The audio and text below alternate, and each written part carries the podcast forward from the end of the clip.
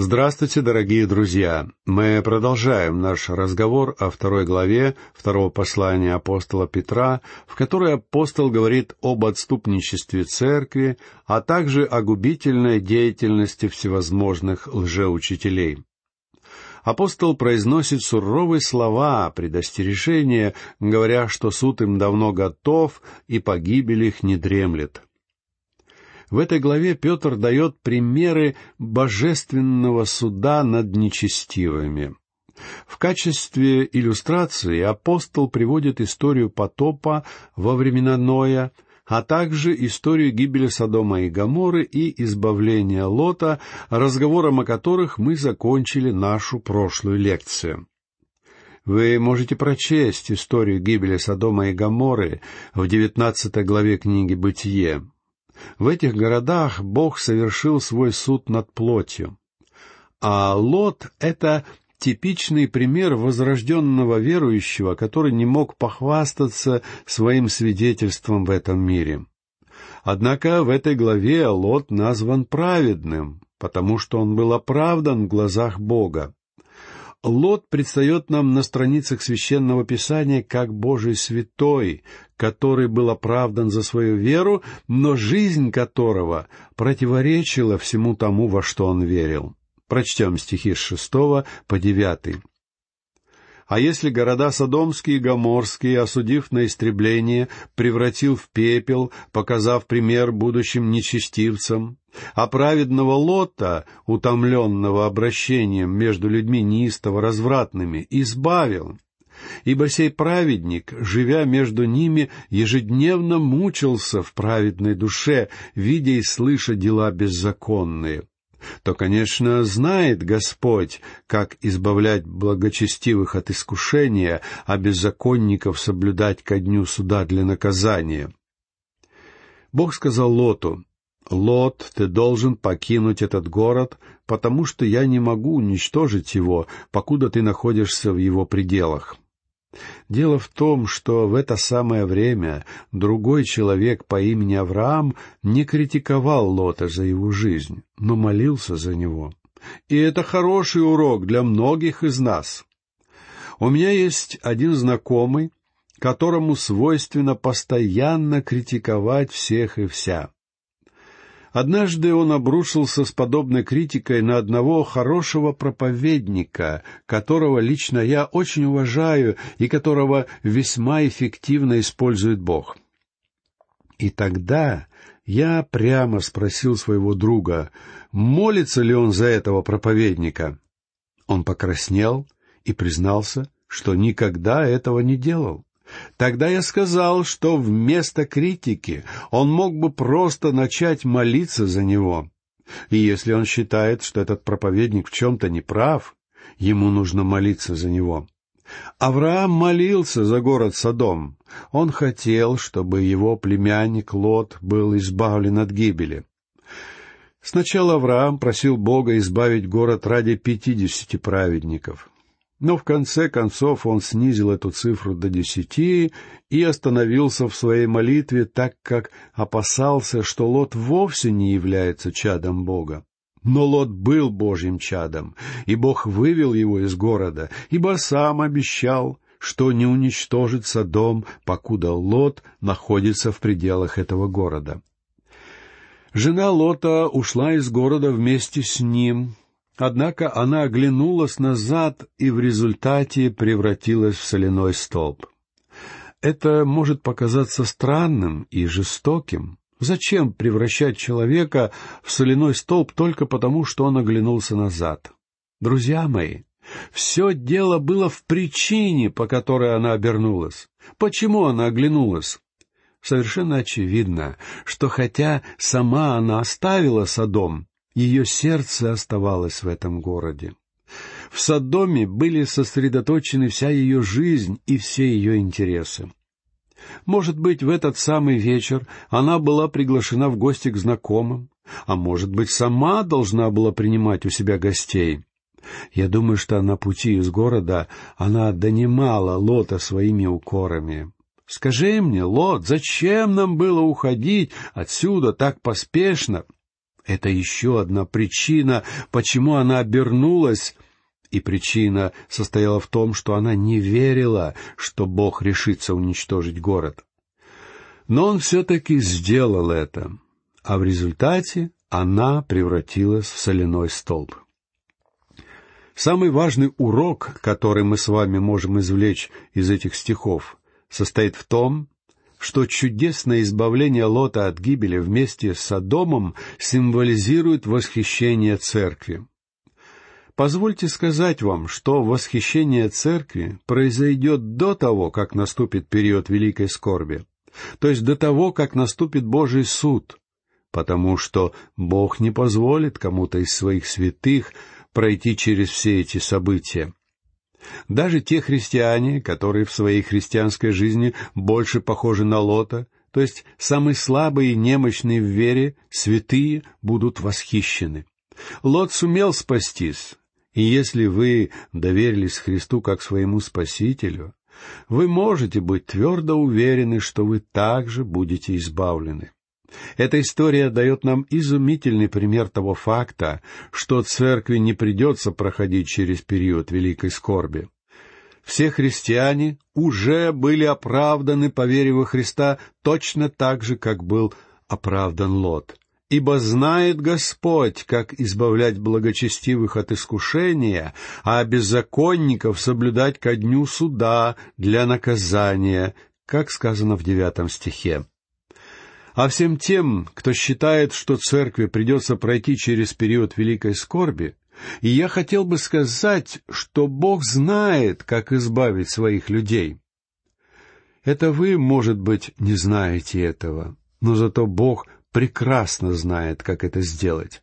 А также Он знает, как соблюдать беззаконников ко дню суда для наказания.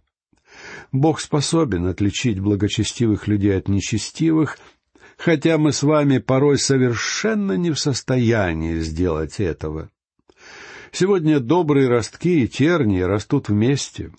Однако Бог сказал, чтобы мы позволили им расти вместе. Сегодня я не обязан беспокоиться обо всех этих терниях, хотя должен признаться, что мне бы очень хотелось, чтобы их было не так много. Но добрые ростки терни растут вместе. Слово Божие распространяется в эти славные дни, в которые нам с вами повезло жить. Но однажды Бог произведет это окончательное разделение — он заберет своих людей из этого мира, в то время как погибшие будут вынуждены предстать перед великим белым престолом для суда. Теперь прочтем стихи с девятого по одиннадцатый.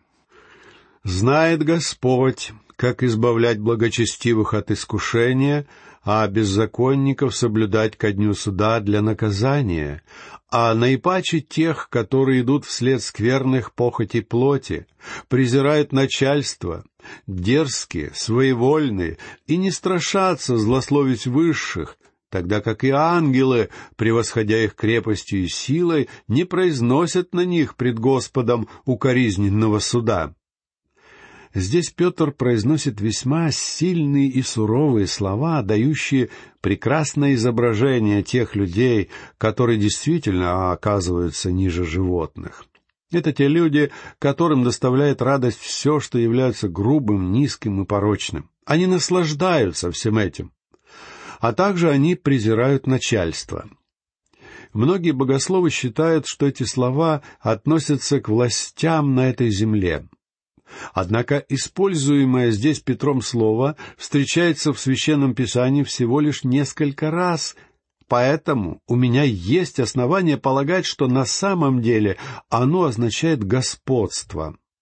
То же самое слово «куриотес» переведено как «начальство» в восьмом стихе послания Иуды, а также как «господство» в первой главе послания к Ефесинам. Причем в послании к Ефесинам это слово явно имеет отношение к духовным властям. Иными словами, эти беззаконники презирают то, что является духовным. Они презирают тех, кого Бог поставил над ними, а именно ангелов, а также то, как Бог управляет своей вселенной. Они хулят все и ничем никогда не довольны. Более того, Петр говорит, что они дерзки. Эти люди не останавливаются перед богохульством. Они пользуются грязным и дерзким языком. Когда они используют подобный язык, это дает им ощущение силы и свободы. Они своевольны, то есть поступают так, как хотят поступать, не страша злословить высших. Слово «высшие» буквально обозначает что-то высокое и возвышенное. То есть они говорят злое о том, что является святым и священным. Кстати сказать, вам не кажется любопытным, что люди чаще всего используют в суе именно имя Бога? Они не используют подобным образом название своего города, имя своего начальника или даже имя человека, которого они ненавидят. Однако они используют в суе имя Бога. Они не боятся говорить злое о высших и святых вещах, о том порядке вещей, который Бог установил в своей вселенной. Лжеучителя возносятся в своей гордыне и делают то, что не решаются делать даже ангелы. В послании Иуды мы встречаем конкретный пример ситуации, когда архангел Михаил спорил с сатаной о теле Моисея. Дело в том, что сатана не хотел, чтобы позднее, в момент преображения Иисуса, Моисей оказался в обетованной земле. А потому и возник этот спор. Бог похоронил тело Моисея, и апостол Иуда говорит нам, что архангел Михаил не посмел произнести в адрес сатаны укоризненных слов осуждения, но просто сказал «Да запретит тебе Господь». Это и есть тот духовный настрой, когда мы должны демонстрировать сегодня, то есть дух смирения, когда мы передаем все эти дела в руки Бога. Именно гордыня заставляет нас говорить некоторые вещи, которые мы позволяем себе сегодня. Когда я слышу, как некоторые люди, как правило христиане, говорят о сатане с пренебрежением, с насмешками и даже злословят его, я вынужден сказать, что даже архангел Михаил не позволял себе подобного.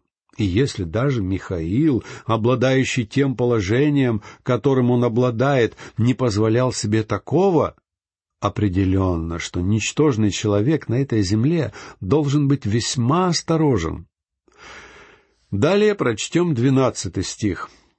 Они, как бессловесные животные, водимые природою, рожденные на уловление и истребление, злословя то, чего не понимают, в растлении своем истребятся. Эти вероотступники подобны диким животным. Сегодня мы слышим много разговоров о том, что люди произошли от животных. Однако, как Ветхий, так и Новый Завет ясно показывают нам, что человек может опуститься даже ниже животных. Во всяком случае, человек вовсе не происходит из животных, как думают некоторые. Если можно так сказать, человек находится прямо среди них, и нередко он живет как настоящее животное. Несколько позднее в этой главе Петр даст нам иллюстрацию всего этого. Эти вероотступники, как обычные дикие животные, рождены на уловление и истребление. Эти люди опустились на низкий уровень и достигли такого положения, когда они беспомощны и лишены надежды. Они злословят то, чего не понимают.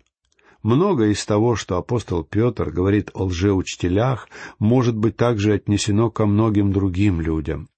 С тех пор, как я стал христианином, меня не перестает поражать тот факт, каким высоким интеллектом могут обладать люди, не являющиеся христианами, и тем не менее они совершенно не понимают слова Бога.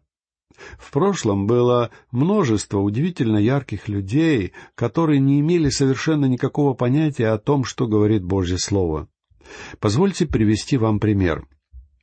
Я слышал историю о некогда выдающемся государственном деятеле Великобритании, лорде Эдмунде Бруке. Один из его близких друзей, возрожденный христианин, пригласил лорда Брука послушать выступление одного известного шотландского проповедника. После окончания проповеди этот знакомый захотел узнать мнение лорда Брука об услышанном. Реакция этого человека была весьма простой и в то же время говорила об очень многом. Лорд Эдмунд сказал об этом пастыре и об услышанной проповеди следующее. «Этот человек поистине блестящий оратор. Но о чем же он все-таки говорил?» Когда этот выдающийся государственный муж услышал евангельскую весть, он был вынужден признать, что он не знает, о чем идет речь. Недавно я с большим интересом прочел где-то о большой церковной группе, которая существует уже в течение многих лет и проповедует доктрину оправдания по вере. Однако в результате опроса, проведенного среди членов этой церкви, выяснилось, что 40% членов этой церкви верят, что они спасаются по своим собственным делам. Как печально видеть, что люди совершенно не понимают Евангелия, и в итоге их ждет судьба, о которой говорит Петр, в растлении своем истребятся. Чуть ранее, в первой главе этого послания, Петр говорил о том факте, что истинное Божье дитя избегает господствующего в мире растления похотью. Но эти люди не сумели избежать растления, хотя некоторые из них избежали скверны этого мира. Иными словами, сегодня есть немало погибших грешников, которые говорят, «Я никогда не делал того, что делают эти опустившиеся люди». И они действительно избегают подобных дел. Они избегают скверны, но им не удается избежать растления. Снаружи они являются образцом религиозности. Они соблюдают внешние формы, они совершают определенные дела, однако их сердца не имеют праведности перед Богом. Они обладают развращенными сердцами и ничего не могут поделать с этим фактом. Далее в тринадцатом и четырнадцатом стихах мы видим описание вероотступников и бесконечной развращенности сердца человека. Я не могу не признать, что Петр использует весьма суровый язык, говоря об этих лжеучителях. Они виновны в самых разных грехах и преступлениях, и не следует заблуждаться, думая, что Бог не собирается однажды судить их своим судом они получат возмездие за беззаконие, ибо они полагают удовольствие во вседневной роскоши. Срамники и осквернители, они наслаждаются обманами своими, пиршествуя с вами. Глаза у них исполнены любостяжания и непрестанного греха. Они прельщают неутвержденные души, сердце их приучено к любостяжанию, это сыны проклятия. Когда человек руководствуется ошибочными понятиями, его поступки также становятся ошибочными. Вы просто не можете уйти от этого обстоятельства. Есть очень много людей, которые оправдываются. Но это моя жизнь. Я живу так, как угодно мне. Позвольте мне не согласиться с этим мнением. Сегодня уже ни для кого не секрет, что на самом верху современного общества нередко оказываются люди, которые явно порочны и лишены нравственных понятий. Бывает, что во главе целой страны стоит человек, который публично уличен в безнравственном поведении и откровенном обмане. Я даже не говорю о том, что многие из них злоупотребляют алкоголем, причем в некоторых случаях это злоупотребление переходит всякие границы. Такие люди говорят, но это мое личное дело. Это моя частная жизнь, которая касается только меня одного. Однако, друзья мои, их частная жизнь вовсе не является их личным делом, если они представляют правительство и народ своей страны. Если такие люди хотят вести подобную жизнь, им следует оставить свои посты, потому что своими поступками они наносят ущерб своим странам и своим людям. Любая страна заслуживает такого руководителя, который будет честен, нравственно безупречен и трезв. И в таких людях мы испытываем сегодня чрезвычайно острую потребность. Далее читаем пятнадцатый и шестнадцатый стихи. «Оставив прямой путь, они заблудились, идя по следам Валаама, сына Васорова, который возлюбил мзду неправедную, но был облечен в своем беззаконии. Бессловесная ослица, проговорив человеческим голосом, остановила безумие пророка. Это безводные источники, облака и мглы, гонимые бурею. Им приготовлен мрак вечной тьмы. Петр говорит о том случае, когда Валаам решился отправиться в путь, чтобы произнести пророчество против Израиля. И когда ослица, на которой он ехал, заговорила с ним человеческим голосом. Кто-то пошутил, сказав, что в древние времена чудо состояло в том, что осел заговорил. А в наши дни чудом является ситуация, когда нам удается закрыть кому-то из них рот. В случае Валаама ослица заговорила с пророком и обличила его сребролюбие. Имя Валаама упоминается в Новом Завете три раза. Во втором послании Петра мы с вами читаем о пути Валаама. В послании Иуды мы находим пример ошибки Валаама. А в книге Откровения мы узнаем об учении Валаама. Каждый из этих аспектов имеет свои особенности и важен для нас. Так что же такое путь Валаама? Петр говорит, что Валаам, сын Вассоров, возлюбил мзду неправедную. Валаам знал, что он не должен произносить пророчество против Израиля. Однако его подкупила та мзда, которая была ему предложена. Поэтому путь Валаама — это сребролюбие тех, кто совершает религиозную работу для личной выгоды. В наши дни мы нередко встречаем таких служителей, поэтому я молюсь, чтобы Господь дал нам мудрости и проницательности, чтобы распознавать и беречься их всех. На этом мы завершим наш урок на сегодня. До следующих встреч! Всего вам доброго!